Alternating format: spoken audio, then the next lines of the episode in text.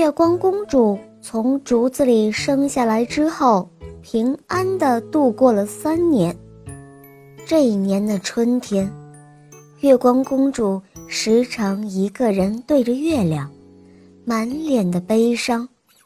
老爷爷和老奶奶就很不安了，就问她：“怎么了？干嘛那样心事重重的呢？”月光公主却只是回答说：“不，什么事也没有。”于是秋天来了，眼看就要到中秋节了，月光公主每天晚上总是抽抽搭搭的。两个老人一问原因，她才说道：“我本是月宫上的人，今年中秋晚上，月宫。”就要来人接我，看来非要分别不可了。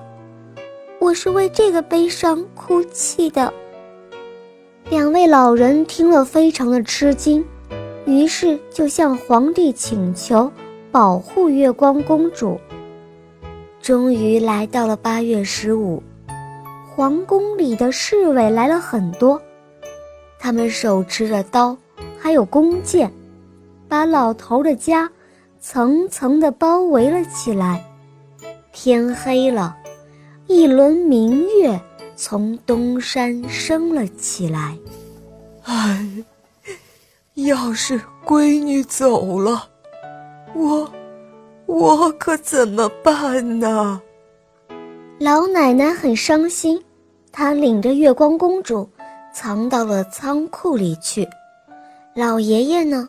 就站在仓库的门口，月亮渐渐地升高了，这一带也随着被照得如同白昼。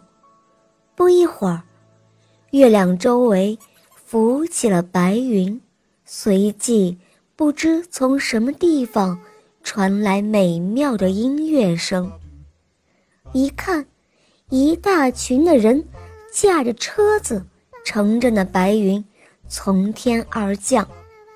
皇帝的卫士们被月光照得眼睛发花，一点办法也没有了。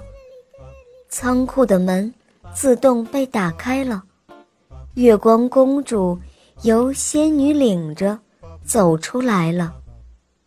这个时候，月光公主对两位老人说道：“两位恩人。”承蒙两位老人多方照顾，此恩情永不忘记。每到月光皎洁的晚上，请二老一定要记起我来。然后，月光公主便换上了月宫的衣服，月光更加明亮了。